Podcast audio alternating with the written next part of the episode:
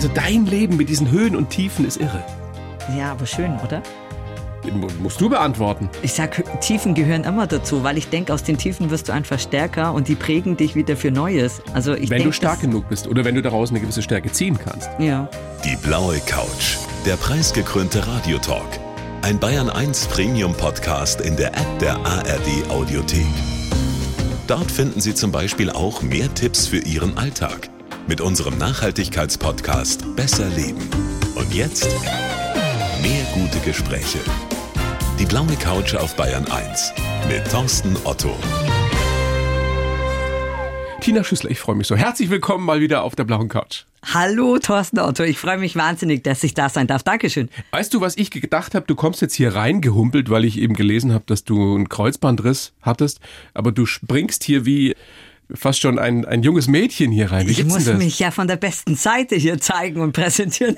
Aber wie gibt's denn das, wenn du einen Kreuzbandriss hattest? ja, ist schwierig, aber alles möglich, sage ich immer. Ohne Krücken? Aber es ist schon länger her, oder? Ist ein Dreivierteljahr jetzt, Naja, ja. Ja. Und dann hast du noch eine Verletzung, von der ich noch nie was gehört habe. Frozen Shoulder. Das ist praktisch, das Schultergelenk wird immer steifer und steifer. Du bist halt dann von der Bewegung her einfach eingeschränkt und ist sehr schmerzhaft. Sind das jetzt alles Spätfolgen deiner langjährigen Tätigkeit als Boxerin? Also Arthrose ist natürlich mit dabei und ein bisschen Sehnenschädigungen. Klar, das, nach 27 Jahre Leistungssport ist das natürlich da, aber nicht so schlimm, dass es jetzt eigentlich das Ausmaß hat. Ich denke, das liegt einfach an einem reifen Alter, vielleicht Stoffwechselstörung, ich weiß Stimmt, du bist nicht. jetzt schon 39, gell? Das wäre schön, ja, so alt wie du, Thorsten. Äh, Ich bin 89, so fühle ich mich zumindest manchmal, du. Ja, ich kann mitgehen, auf jeden Fall. Glückwunsch, Tina. Glückwunsch zum Bundesverdienstkreuz am Bande, Vielen Dank. was du jetzt im Januar Ja. verliehen bekommen hast, vom Bundespräsidenten persönlich. Nicht. Also er hat mich vorgeschlagen. Dann Markus Söder hat mir einen Brief geschrieben, einen äh, DIN A4-Seite voll. Also Wow. richtig schöne Worte, muss ich sagen, hat mich sehr berührt. Und zwei Wochen später kam dann von Joachim Herrmann zwei DIN A4-Seiten voll geschrieben, äh, noch mehr Lob. Und äh, das hat mich sehr ergriffen. Und dann hat die Ulrike Scharf, das ist unsere Staatsministerin, die hat mir dann das Bundesverdienstkreuz am Bande überreicht. Da waren eine Menge Leute dran beteiligt. Ja. Da hatten die alle mal was zu tun. Ja, waren alle beschäftigt mit mir. So muss es sein. Was bedeutet dir das? Ich meine, du hast es ja nicht gekriegt für irgendeine bestimmte Sache, sondern für deine Lebensleistung. Genau, mein ganzes Lebenswerk. Ja. Ist immer so eine Sache, ne? oder? Fürs Lebenswerk kriegen Künstler oft. Ja, ich weiß, das ist dann Dass eigentlich schon fast rum ist. Genau, wenn es schon vorbei ist. Weil du bist ja, du bist ja eigentlich noch mittendrin. Ja. Und deine musikalische Karriere, die startet ja gerade erst so durch. Aber ganz im Ernst, was bedeutet dir so ein Bundesverdienstkreuz? Das war einfach, ich sag immer phänomenal gigantisch, weil sowas erlebst du A nicht jeden Tag und B bin ich doch sehr jung für das Bundesverdienstkreuz. Also das haben mir auch ganz viele gesagt. Waren sehr viele ältere Herren da gesessen und die haben gesagt, sie haben noch nie jemanden gesehen, der so jung das Bundesverdienstkreuz bekommt.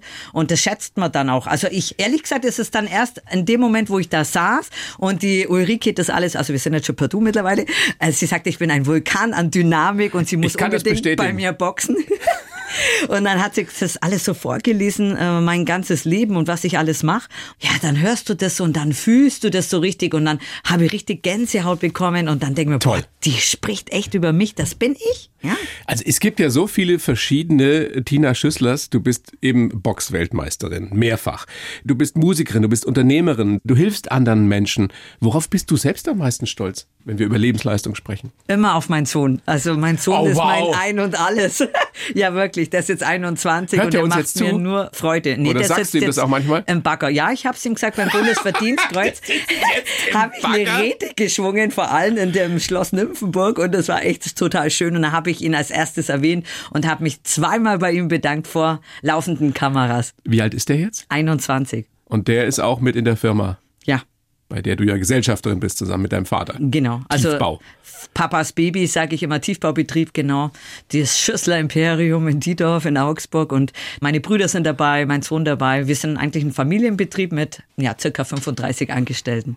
Tina, du machst so viel. Du planst ja auch gerade wieder dieses Blue Light Festival in der Oberpfalz. Ja, ganz wichtig. Da grad. wirst du selbst singen. Ja. Aber nicht alleine, sondern mit, Mit Nino Nino De Angelo. Angelo. Wie passt denn das zusammen, habe ich mir gedacht in der Vorbereitung. Du bist ja so eine Rockerin. Ja. Und er ist ja Schlager. Ja, aber der singt jetzt gar nicht mehr so schlagermäßig. Okay. Der geht ja schon so ein bisschen Schlager, neudeutsche Härte auch. Und ich bewege mich auch zwischen Pop, Rock, neuer deutscher Härte. Und das war so schön, Nino und ich, wir haben uns kennengelernt im Hotel. In Offenbach war das in Frankfurt. Da waren wir dann beide im Ring und haben für unsere Fighter, für die Titelkämpfer praktisch, also die haben um die Weltmeisterschaft geboxt, mehrere Menschen. Und da haben wir die Einlaufsongs präsentiert. Nino seinen Song, ich meinen Song. Und das war total schön. Wir waren dann miteinander einen Tag vorher im Soundcheck und wir haben uns so gut verstanden. Und, und dann hast du dir gedacht, lass uns was zusammen machen. Das entstand von ganz alleine. Nino hat gesagt, hey, du bist echt ein Unikat. Hey, lass uns was ballern. Ich nehme dich mit auf Tour. Und ich so, jetzt allen Ernstes, du nimmst mich mit auf Tour. Und als er gesungen hat, das muss ich echt sagen, mich ergreift oft wenig, aber ich habe auch wieder mal Gänsehaut bekommen. Der hat eine Stimme. Der wirklich, kann was. Der Absolut. kann was. Wenn du so lange in diesem Geschäft erfolgreich bist, dann hast du was drauf. Und der Erlös geht, dieses Festivals, soll an die Kinderklinik Weiden gehen, ne? Genau, da bin ich auch Patin in der Kinderklinik in Weiden. Da immer wenn ich in der Oberpfalz bin, dann husche ich da mal schnell rein, mache eine Stunde Boxen mit den Kids, soweit es mein Körperbefinden erlaubt. Und dann haben wir noch RTL, Spendenmarathon. Spendenmarathon. Wir helfen Kindern. Und dann haben wir noch die Tischweiger Foundation. Also alles für gute Zwecke. Du bist auch wieder, weil wir gerade dabei sind, was du alles machst, du bist wieder Coach bei der Lauf 10 Aktion der Abendschau Ja.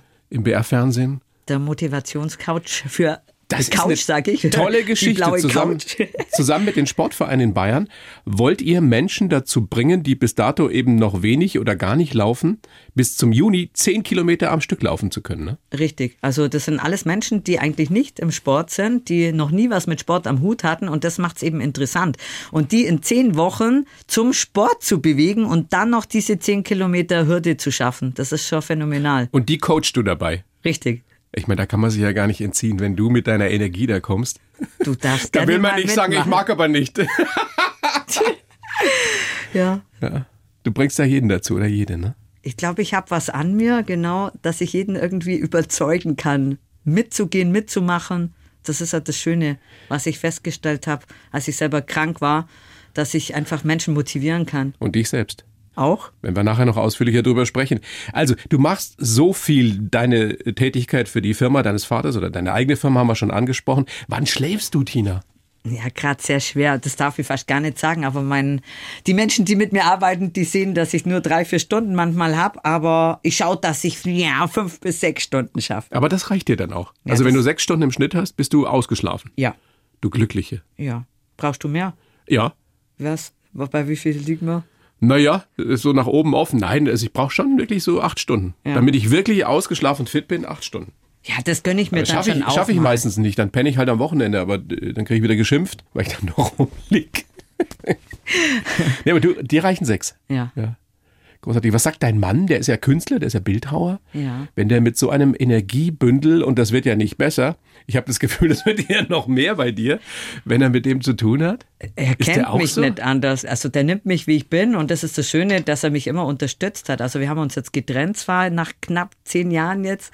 Oh. Ja, es ist nicht schlimm. Also wir verstehen uns trotzdem. Wir sind äh, sehr loyal eingestellte Menschen. Also wir sind füreinander trotzdem da und pflegen jetzt einfach eine wunderbare Freundschaft. Toll, wenn man das schafft, wenn man Ja. Mhm. das hinkriegt.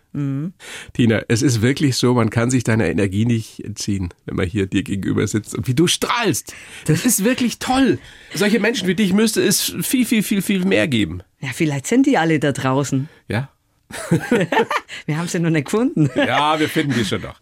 Tina, schön, dass du da bist. Großes Vergnügen. Ich schreibe ja für jeden Gast einen Lebenslauf. Habe ich natürlich auch für dich getan. Den würde ich dir jetzt geben. Du liest den bitte vor und sagst mir danach, ob du den so unterschreiben kannst. Bitteschön. Gut. Ich heiße Tina Schüssler und mich gibt es nur ganz oder gar nicht. Was ich mache, mache ich mit mindestens 100 Prozent. Im Boxring habe ich genauso alles gegeben wie als Rocksängerin auf der Bühne. Aus mir wäre auch eine gute Polizistin geworden, aber dafür war ich leider zu klein. Besonders geprägt hat mich meine schwere Krankheit vor einigen Jahren. Damals habe ich wirklich kämpfen gelernt. Seitdem hatte ich viel Glück im Leben und deshalb helfe ich heute Menschen, die es schwer haben. Einen kleinen Traum habe ich auch noch, einmal mit meiner Band beim Festival in Wacken zu spielen. wow, da hast du aber schöne Worte zusammengefunden, du. Ja, gerne, gerne, gerne. Dieser Traum äh, beim Festival in Wacken spielen mit deiner Band, das wird? Ja, wahrscheinlich ich hab, nächstes Jahr in Erfüllung gehen. Ich habe ja mein tolles Management, also CSH, der George Hoffmann und Jesse Wright und die geben alles für mich. Gerade wir sind richtig jeden Tag im Zoom-Call und da kam jetzt wirklich das, ich würde sagen vorgestern, das Wacken-Thema auf und George meint, ja Wacken, das können wir immer machen, aber wir haben noch viel Größeres mit dir vor. Bitte? Ja! Größeres als Wacken? Ja, gibt's Das- da was? Fällt dir was ein? Das Mecker der Mettler? Was soll's da Größeres geben? Ich weiß auch nicht. Also ich lasse sie einfach mal machen. Weißt du, ich bin ein Mensch. Da gibt's Leute, die sind hinter mir und die stehen hinter mir und das ist so schön und ich lasse einfach machen. Wollen wir mal reinhören, ein bisschen in die Musik, die du machst? Wir hören mal zwei kleine Schnipsel deines Schaffens. Hey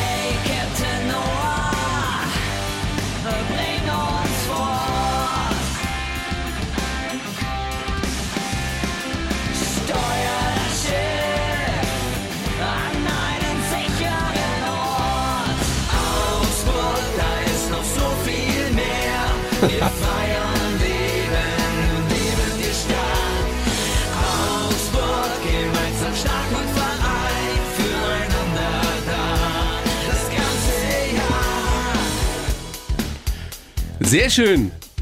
Tina, da geht's aber ganz schön ab. Da hast du ja schöne Songs ausgesucht. Captain Noah und den Augsburg-Song. Genau, mit Captain Noah bin ich wirklich Chartstürmer geworden. Das heißt, Äh, Wir waren auf Platz zwei der Rockcharts, haben Album gesprengt, wir haben alles gesprengt eigentlich. Also achtmal auf Top Ten mit diesem Song. Was hätten wir nie für möglich gehalten? du machst ja diese Rockgeschichte noch nicht so lange, seit sechs, sieben Jahren, oder? Genau, also das ging eigentlich los. 2016 habe ich meinen letzten WM-Titel geholt im K1 in Amerika und dann kamen so Bandscheibenvorfälle und dann haben sie gemeint, die Ärzte, mach mal ein bisschen locker und lass dir nicht mehr weiter auf die Birne klopfen. Und dann habe ich gesagt, okay, dann unter Tränen, dann muss ich wohl meinen Sport zur Seite legen. Und ein bisschen auf der Bühne rumspringen. Genau, ich habe ja immer schon Musik gemacht. Dann habe ich gesagt, dann kommt jetzt der Tag meiner Musik. Und dann habe ich mich an mein Klavier gesetzt, nachts unter Tränen und habe meinen ersten Song komponiert. Hast du irgendwie geahnt, dass das auch in dir stecken würde? Also normalerweise im Leben der meisten Menschen, die haben ein Talent, vielleicht zwei, aber du hast so viele und jetzt stellst du auch noch fest, du bist auch noch eine großartige Musikerin. Also dein Leben mit diesen Höhen und Tiefen ist irre. Ja, aber schön, oder? Musst du beantworten. Ich sag, Tiefen gehören immer dazu, weil ich denke, aus den Tiefen wirst du einfach stärker und die prägen dich wieder für Neues. Also ich wenn denk, du stark genug bist oder wenn du daraus eine gewisse Stärke ziehen kannst. Ja. Glaubst du, wir werden ja nachher noch drüber sprechen, wie das war mit deiner schweren Krankheit damals, die dich fast das Leben gekostet hätte. Glaubst du, jeder kann es schaffen, da so rauszukommen? Wie du das geschafft hast? Es gibt ganz viele Menschen, die lassen sich wirklich mitnehmen und haben die Kraft, aber dann gibt's auch wieder Krankheiten, da kannst du noch so viel Kraft haben, das funktioniert einfach Ja. nicht. Nicht immer in unserer Hand, ne? Nee. Selbst wenn man den stärksten Willen der Welt hat. Dann lass uns doch mal gucken, wie das alles so gekommen ist mit dir, Tina. Fangen wir mal biografisch an. Du bist geboren am 21. Juni 74 in Augsburg. Augsburg. Der Papa Tiefbauunternehmer in Diedorf. Und da arbeitest du mit, seit du 18 bist. Genau. Im Büro. Und die Legende geht, dass du das nicht wolltest. Niemals, nie. Du wolltest eigentlich Polizistin werden. Die haben dich nicht genommen, weil du einen Zentimeter zu klein bist. Genau. Eine interessante Geschichte. Da müssen wir vielleicht auch nochmal drüber sprechen. Ja. Dann wolltest du Schreinerin werden. Und dann hat der Papa gesagt, nix ist, du kommst zu mir. Genau. Der hat gesagt, du, die Mädels können ins Büro und die Jungs können nach draußen. Die können auf dem Bagger und auf dem LKW sitzen. Wobei ich dann das auch gemacht habe. Viel lieber als im Büro. Aber was willst du machen? Der Vater war das Oberhaupt und der hat das bestimmt. Und, und dann hat er gesagt, "Ma, ich war da 15, als ich aus der Schule kam. Du bist einfach Kind, ne? Und machst das, was deine Eltern von dir erwarten und verlangen. Wie lange warst du ihm böse? Bös gar nicht. Also ich habe halt einfach keinen Bock gehabt auf die Lehrzeit und das ist ja das Schöne, ich bin ja Motivator an Schulen und dann sage ich immer, hey Leute, ich bin das beste Beispiel, zieht einfach eure Ausbildung durch, macht es fertig. Lehrjahre sind keine Herrenjahre, egal in welchem Bereich ihr steckt, ob es Spaß macht oder nicht, aber ich bin wohl da der Träger, dass ich einfach null Bock hatte und es trotzdem drei Jahre durchgezogen habe. Aber du hast ja dann ganz, ganz andere Sachen gemacht. Du hast dann mit Kampfsport angefangen, deine Musikerkarriere haben wir angesprochen, warst äh, mehrfach Profi, Box-Weltmeisterin, Kickbox-Weltmeisterin. Wie stehen deine Eltern dazu? Hat der Papa jemals gesagt, wenn ich das gewusst hätte, dann hätte ich dich schon machen lassen? Nee, das sagt er bis heute nicht. Also am liebsten wäre ihm, ich würde von früh morgens um 6 Uhr bis nachts im Büro sitzen und natürlich für die Firma arbeiten. Alles andere ist nur so nebenbei. Genau, also ja, ja, genau, so ist er. Aber man kann ihn auch nicht umdrehen. Er ist einfach, er tickt für die Firma, das ist klar. Das Er ist sein hat, Lebenswerk. richtig. Und das möchte ihm nicht nehmen, so wie ich mir meins nicht nehmen lasse. Und ihr koexistiert sozusagen. Absolut. Habt Wir euch arrangieren arrangiert. uns. Die Mama ist ja auch noch mit dabei. Ja. Die ist jetzt 70, oder? Papa ist 71, Mama ist 70. Und dein Sohn soll die Firma mal übernehmen. Genau. Wow. Also das bleibt ein Familienunternehmen. Mhm, auf jeden Fall. Meine Brüder haben keine Kinder, von dem her. Wir sind eine sehr kleine Familie, wir sind nur sechs. Dein Sohn ist 21? Ja. Wie warst denn du mit 21? Das sind Fragen. Ja, ich war immer schon sehr hinter meiner Karriere her. Klar, ich war mitten im Sport. Ich habe Ziele mir gesetzt und die habe ich dann auch umgesetzt und erreicht. Also von dem her, ich war schon immer 100 Prozent, wie du den Text so schön formuliert hast. Also wahrscheinlich sogar 150 Prozent. Also wenn du was machst, dann machst du es einfach mit Leib und Seele. So ist es. Gibt es irgendwas, was du nur so nebenbei machst? Nee. Also, w- wenn was käme, so ein großes Projekt, wo man nebenher mal schnell, schnell machen müsste, dann sage ich schon, also wenn das was Großes ist, Leute, die Zeit habe ich nicht, ich weiß nicht, wie ich es unterbringe, weil das bedarf halt auch. Also ich finde es immer schwierig, wenn man alles an sich reißt und dann gibt man überall dann nur, was weiß ich, 30, 40 Prozent, weil dann läuft gar nichts. Und darum sage ich immer, man macht es gescheit oder gar nicht. Fällt es dir schwer, dich zu entspannen? Ich bin kein Entspannungstyp, also von dem her habe ich mir noch nie die Frage gestellt. Man hätte dich jetzt sehen müssen. Ich bin kein Entspannungstyp. Wie entspannen? Was soll das sein? Warum? Das kann ich, wenn ich irgendwann mal im Grab bin. so klang das jetzt. Brauchst du nie Urlaub? Mal eine Auszeit? Nee, ich kann es nicht formulieren, aber wenn du mich jetzt in Urlaub schickst, dann platze ich im Urlaub, weil dann denke ich mir, Mann, das eine Woche, was ich muss mit meinen Leuten kommunizieren, ich muss hier sein, ich muss dort sein, ganz schwierig. Also das mache ich alles mal, wenn ich älter bin vielleicht. Das kann sein. Klar, man sagt, hey, die Zeit läuft davon und man weiß nicht, wie lange man auf dieser Welt leben darf, aber dann sage ich, ich mache ja jetzt auch das, was mir Spaß macht. Das ist ja für mich Urlaub. Es- Tina, es, es gibt wenige Momente, in denen ich es schade finde, dass wir Radio machen und dass man nicht sehen kann, wie die Gäste reagieren. Dieser Blick, als ich dich gefragt habe, ob du dich mit Entspannung schwer tust, der war unbezahlbar. Das war wie, wenn dich jetzt ein Außerirdischer irgendwie gefragt hätte oder so. Sensationell. Du hast ja mit, mit dem Kampfsport relativ spät angefangen für jemand, der dann so erfolgreich da drin wurde. Mit 23, glaube ich, erst mit. Mit 18. Mit, mit 18 mit Taekwondo, aber mit 23 erst mit Kickboxen dann oder mit Boxen, ne? Genau, also ich wollte ja immer schon, das hat- war immer schon in mir, irgendwie Kampfsport zu machen, aber meine Eltern, die haben gesagt, du mach mal du deine Schule und bist eh so wild und das ist, glaube ich, nicht das Richtige, wenn du auch noch Kampfsport machst. Und dann hat meine Mama mal gesagt, mach du das, wenn du 18 bist und volljährig. Wie gesagt, dann bin ich mit 18 zum Taekwondo, drei Monate, aber das war mir dann auch schon wieder zu langweilig, weil dann hat mir der Kontakt zu den Menschen ja einfach zum Gegenüber gefehlt. Und dann denkt man, es muss schon ein bisschen rumsen und ein bisschen scheppern. Und dann kam ich so zum Kickboxen und zum Boxen. Stimmt es, dass der, der Trainer von Regina Hallmich Ja, dich Jürgen entdeckt Lutz, hat? Richtig. Und der hat gesagt, du kannst boxen. Der hat gesagt, du bist super, mach mit Regina Sparring, ihr seid gleich groß, ihr seid super stark und macht miteinander Sparring und dann könnt ihr euch gegenseitig hochpampen. Und kurze Zeit später warst du dann schon Kickbox-Weltmeisterin. Genau, ich kam in die Nationalmannschaft der Kickboxer und durfte da erfolgreich sein. Was man dir heute nicht mehr ansieht, ist, dass du ja auch mal eine Zeit lang Bodybuilding gemacht hast. Zum Glück, oder? Aber die einen sagen so, die anderen so. ja. Du bist ja dann doch eine sehr zierliche, sportliche Frau. Wie sahst denn du da aus? Sehr muskulös, wie es das für eine Bodybuilderin gehört. Also wie viel mehr warst du da? Wie viel Kilo? Äh, Ich war weniger. Also Was? ja, man stählert sich ja richtig, ja. Also man entwässert auch den Körper dann kurz vorm Auftritt vor der Bühne. Also da verlierst du dann auch noch mal ein Kilo, was ja die Boxer auch auf der Waage machen. Ne? Man kippt sich ja nicht den Limo rein oder das Wasser, ne? weil das wiegt ja alles. Also man versucht ja da einen Tag wenig zu trinken oder fast gar nichts. Also von dem her hast du da schon ein Kilo weniger. Und ich habe halt einfach kein Körperfettanteil mehr gehabt. Also ich war bei drei Prozent Körperfett und jetzt bin ich wahrscheinlich bei 25. Glaube ich nicht. Doch, definitiv. Das trifft auf mich vielleicht zu. Obwohl, das wäre ganz gut eigentlich, 25, oder? Ist das gut? Ja, das ist doch gut. Zwischen 23 und 25 ist perfekt. Wenn man die Mit Blicke 33. jetzt sehen könnte Ja, wenn von man jetzt, ja, und, und von meiner großartigen Redakteurin Manuela aus der Regie, wenn man die Blicke gesehen hätte. Wieso hast du das gemacht, Bodybuilding? Ich hatte einen Jochbeinbruch hier und ein ist unterm Auge ist das hier, ne? Ja, genau, Ja. Jochbein unterm Auge, dreifach gebrochen und dann haben meine Ärzte gemeint, das ist jetzt auch wieder mal nicht sinnvoll, diesen Sport weiter auszuüben und ich soll einfach mal sechs Monate nichts machen mit Körperkontakt aufs Gesicht und dann sagte ich, okay, was soll ich dann machen? Und dann haben meine ganzen Jungs gesagt, also mit denen ich zusammen trainiert habe damals, ja, hey, du hast so viele Muskeln, Tina, dann mach doch Bodybuilding. Du musst nur ein bisschen abnehmen fünf Kilo Fett runterkriegen und dann kannst du auf die Bühne. Da rockst du alles weg. Und so war es dann auch. Also ich habe alles stehen lassen neben mir. Hast du da auch irgendwelche äh, Preise, Pokale gewonnen? Ja, ich bin sofort internationale deutsche Meisterin geworden, habe einen super Sponsor bekommen. los, Tina? Dorian Yates, also den achtfachen Mr. Olympia, der war da gestanden, hat gesagt, dich will ich haben. Du bist ja krass, wo kommst du denn her?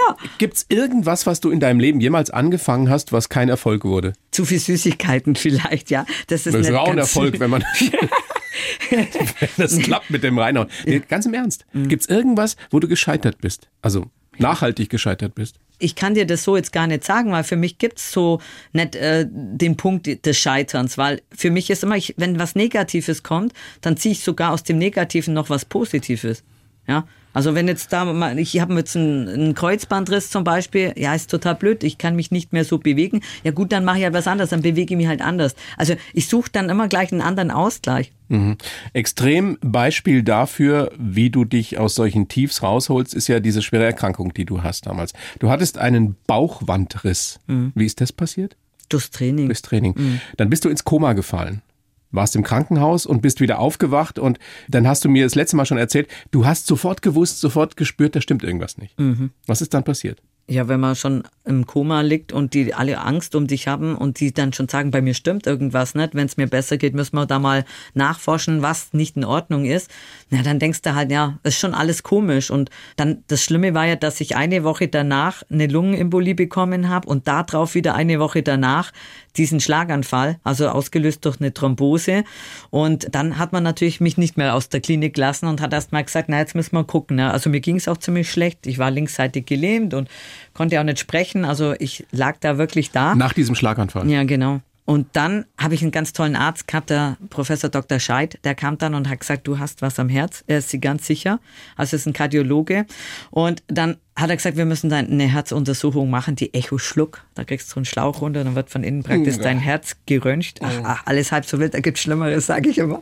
Genau, und dann haben sie festgestellt, dass ich einen angeborenen Herzfehler habe. Das hast du mit 35 dann zum ersten Mal gehört. Ja. Obwohl du vorher ja als Spitzensportlerin, als Boxerin unterwegs warst. Genau. Da hast du das nie gemerkt. Nee. Ich habe schon schlecht Luft bekommen manchmal, weil meine Brüder auch Asthma haben, haben die Ärzte einfach gemeint, naja, dann hast du Asthma, das liegt halt bei euch in der Familie, haben mir so ein Spray gegeben, Ja. ich sprühe, hat nie was gebracht oder geholfen, dann sage ich schon, also bei mir wirkt das Spray nicht, aber dann wusste man natürlich, was bei mir kaputt war. Ein Loch im Herz. Und das haben die dann repariert. Genau, ich habe dann einen Titanschirm reinbekommen, einen ziemlich großen. Es war ein schönes Experiment, waren sehr viele Ärzte von der ganzen Welt bei der OP dabei. Wow. Genau, weil ich habe da noch so eine schwimmende Herzwand, also mir fehlen da die Verstärkungen im Herz. Und da den Schirm reinzubauen, war dann schon was Einmaliges, erstmal ein Test. Und nochmal, wir halten mal fest, du warst vorher durch diesen Schlaganfall halbseitig gelähmt, Mhm. konntest nicht mehr sprechen. Dann diese OP am Herzen.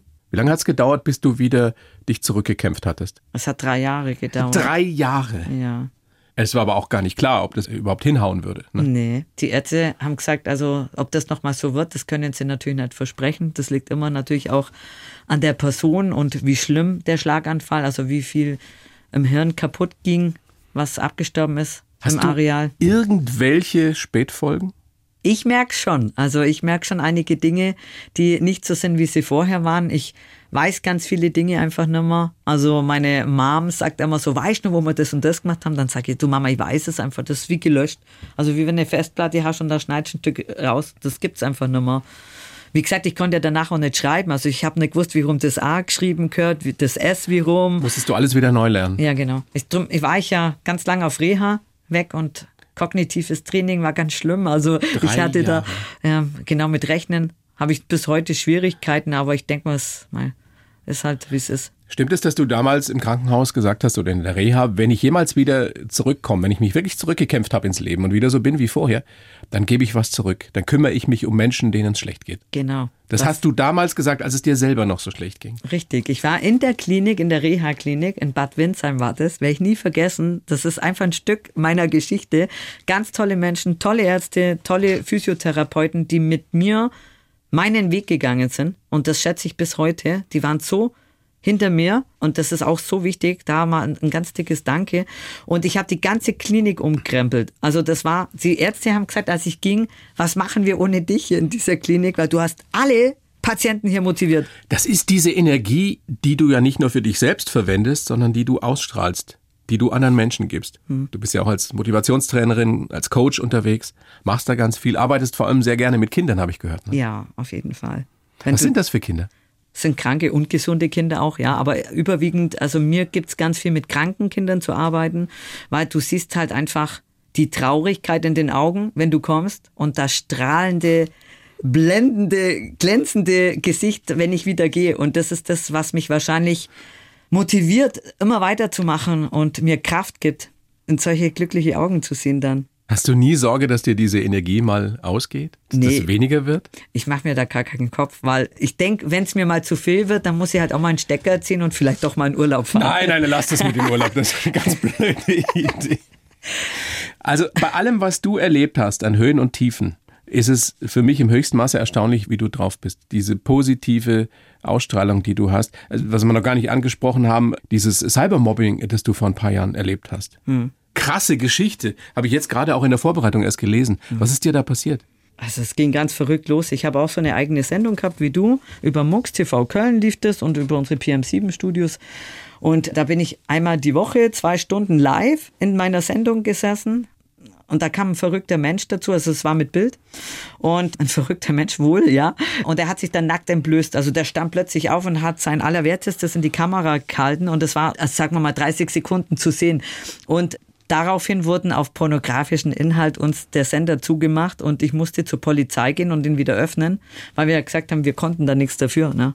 Weil YouTube macht ja gleich alles zu, wenn da sowas erscheint. Ja, und dann musste ich Anzeige machen gegen diesen Menschen und dann ging der Stein los. Das hat das Ganze zum Rollen gebracht und der war so, hat so einen Hass auf mich gehabt und hat da über Starknet alle möglichen Menschen aktiviert. Das waren über 800 Menschen, die dann über Cyber auf mich losgingen Lauter und uns attackiert haben. Ja, das war ganz schlimm. Anfangs war es für mich so, naja, es, wir haben halt mal ein paar Wohnblöcke in Berlin beliefert mit Pizzas, aber die standen dann auch bei uns in der Firma, bei meinem Vater. Und als ich dann live in einer Sendung war, kam die Nachricht, also hat jemand bei uns an der Haustür klingelt, bei meinen Eltern, dass ich tot bin. Also einer vom Bestattungsinstitut. Also die haben wirklich alles ins Rollen gebracht, was so abstrus war. Hat die Polizei die Typen irgendwann gekriegt? Die Polizei war ja mit drin. Also die haben ja sogar die Polizei gespooft, wenn euch das was sagt, was Nee. Spoofing ist. Die haben Nummerspoofing gemacht. Also das heißt, die haben sich unter die Polizeinummern eingehackt und haben unter diesen Nummern von der Polizei aus die Menschen um uns rum kontaktiert, was alles Schlimmes ist. Wie ist denn die Geschichte dann letztendlich zu einem Ende gekommen? Das K11 hat sich eingeschalten und äh, die sind noch bis heute dran und arbeiten an den Spezialeinheit. Fällen. Richtig. Wow. Erklär mir mal, wenn man sowas erlebt, wenn man diese schwere Krankheit überlebt, wie man so positiv sein kann. Wie geht denn das? Da war ich aber froh in der Situation, wenn du da so drin hängst, weil alle neben mir sind eigentlich zusammengebrochen und Clemens und ich, wir waren so stark und das habe ich so geschätzt, aber auch ein Danke an die Medien, die mich da so unterstützt haben und das nach draußen getragen haben und gesagt haben, was eigentlich bei mir los ist, weil das hat die schon abgeschreckt, ja. Also das war das Gute. Und wir waren so stark dann und alle haben zu mir gehalten und wir wurden immer mehr und mehr. Und deshalb ist es dann eingeknickt. Also alleine hättest du das auch nicht geschafft. Niemals. Darum sage ich immer, ich bin ja auch Coach für Cybermobbing, für Mobbing, für Stalking an Schulen, Schule ohne Rassismus, Schule mit Courage. Ich bin ja überall Patin und aktiv da an Schulen und das ist das Schöne, dass ich jetzt aus Erfahrungen berichten kann, wie man eigentlich an so eine Sache rangeht. Lass uns drüber reden, ganz offen reden und lass uns zusammenhalten. Zusammen können wir nämlich was tun. Richtig, bleib nicht alleine und verschließ dich nicht im Zimmer und schau, dass die Sache irgendwie hinkriegst. Das funktioniert nicht. Geh raus, zieh Leute mit, die dir helfen. Anders geht's nicht. Ich bin wirklich jedes Mal, wenn ich dich sehe, wir sehen uns ja Gott sei Dank, aber Gott sei Dank leider nicht, leider nicht so oft, bin ich so schwer beeindruckt. Weil das ja bei dir so authentisch ist, um dieses blöde Wort zu benutzen. Also Also man hat in keiner Sekunde das Gefühl, du spielst was vor, du musst dich dafür besonders anstrengen, du bist einfach so. Überbordende positive Energie. Ja, so bin ich, genau. Bin ich auch froh. Bleib so. Ja. Aber du kannst nicht anders. Ich denke gar nicht drüber nach, wie ich sein könnte. Ich bin so schnell, das sagen auch alle um mich herum, ich bin immer so schnell, dass da gar keine Zeit bleibt, lang zu überlegen. Tina, was steht jetzt an, musikalisch? Wo kann man dich mal sehen? Wo tretet ihr immer auf? Es ist ja wieder möglich. Ja, also wie gesagt, meine Agentur ist dran. Und ich lasse mich überraschen, was da jetzt Schönes kommt. Wir treffen uns, also alle kommen mit dem Flieger jetzt dann zu mir nach Augsburg in mein Studio und da treffen wir uns ganz groß und äh, werden drei Tage Brainstorm machen, wo wir mich jetzt überall hinschicken. Und dann geht's ganz groß los. Ja. Und nächstes Jahr Wacken. Ja, ich will Wacken. Schauen wir mal, ob die Agentur das so mitmacht. Also die sind ja bei Wacken, die machen das ja sowieso, aber die meinen, man muss noch viel größer einsteigen wie nur Wacken. Also von dem her sage ich, also ich wäre zufrieden mit Wacken. Tina, wir freuen uns drauf. Ich wünsche dir alles Gute. Bleib gesund. Vielen herzlichen Dank, Tina Schüssler. Vielen Dank für die Einladung. Es war wunderbar mit dir. Dankeschön. Die Bayern 1 Premium Podcasts. Zu jeder Zeit, an jedem Ort. In der App der ARD Audiothek und auf bayern1.de. Bayern 1 gehört ins Leben.